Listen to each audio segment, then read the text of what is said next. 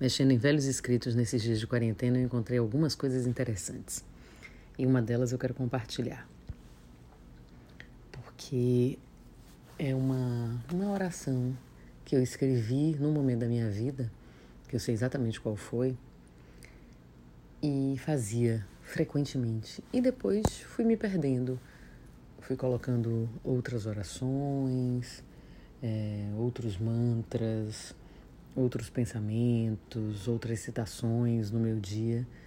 Mas essa é muito bonitinha, porque foi feita assim com tanto apuro, com tanto apreço, num momento tão especial da vida. E, e é tão genuíno porque não é uma oração que eu copiei de um lugar, não faz parte de um ensinamento. Veio das minhas ideias, né? E da minha intimidade com o divino, com o sobrenatural, com o poder superior que eu compreendo. Rabi, obrigada por mais um dia de vida. Obrigada por mais uma chance de fazer diferente, por mais uma possibilidade de me aproximar do desejo do teu coração e dos teus planos para minha vida. Espírito Santo, eis-me aqui, usa-me Faz de mim seu instrumento e resplandece a tua marca, fazendo com que todos te reconheçam nas minhas palavras, nas minhas ações e nos meus pensamentos, para a honra e glória daquele que nos amou primeiro, a majestade do universo.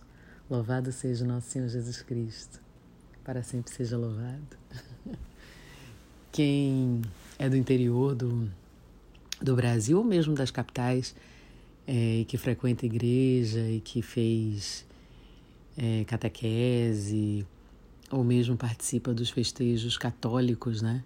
Sempre tem isso, esse movimento e esse momento de dizer, né? Louvado seja o Senhor, louvado seja o nosso Senhor Jesus Cristo, para sempre seja louvado. As pessoas respondem.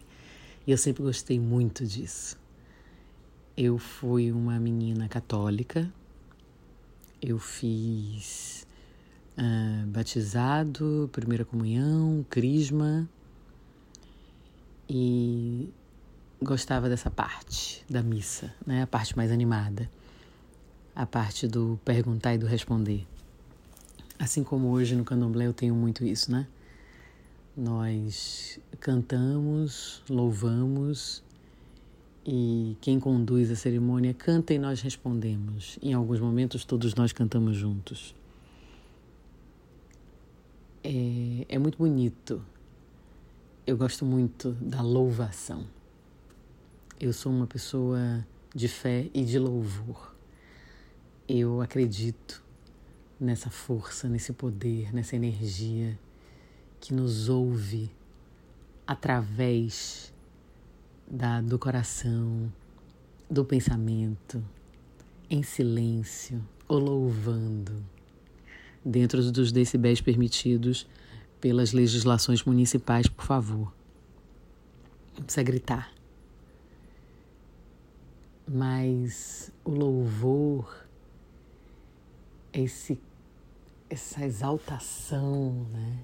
esse júbilo, essa felicidade em render graças àquele ou aquela, aqueles ou aquelas que você acredita e que você estabeleceu essa conexão espiritual para mim é tão forte, tão arrebatador, tão bonito, que eu faço sem esperar absolutamente nada em troca. Mas como tudo é recíproco, sempre vem.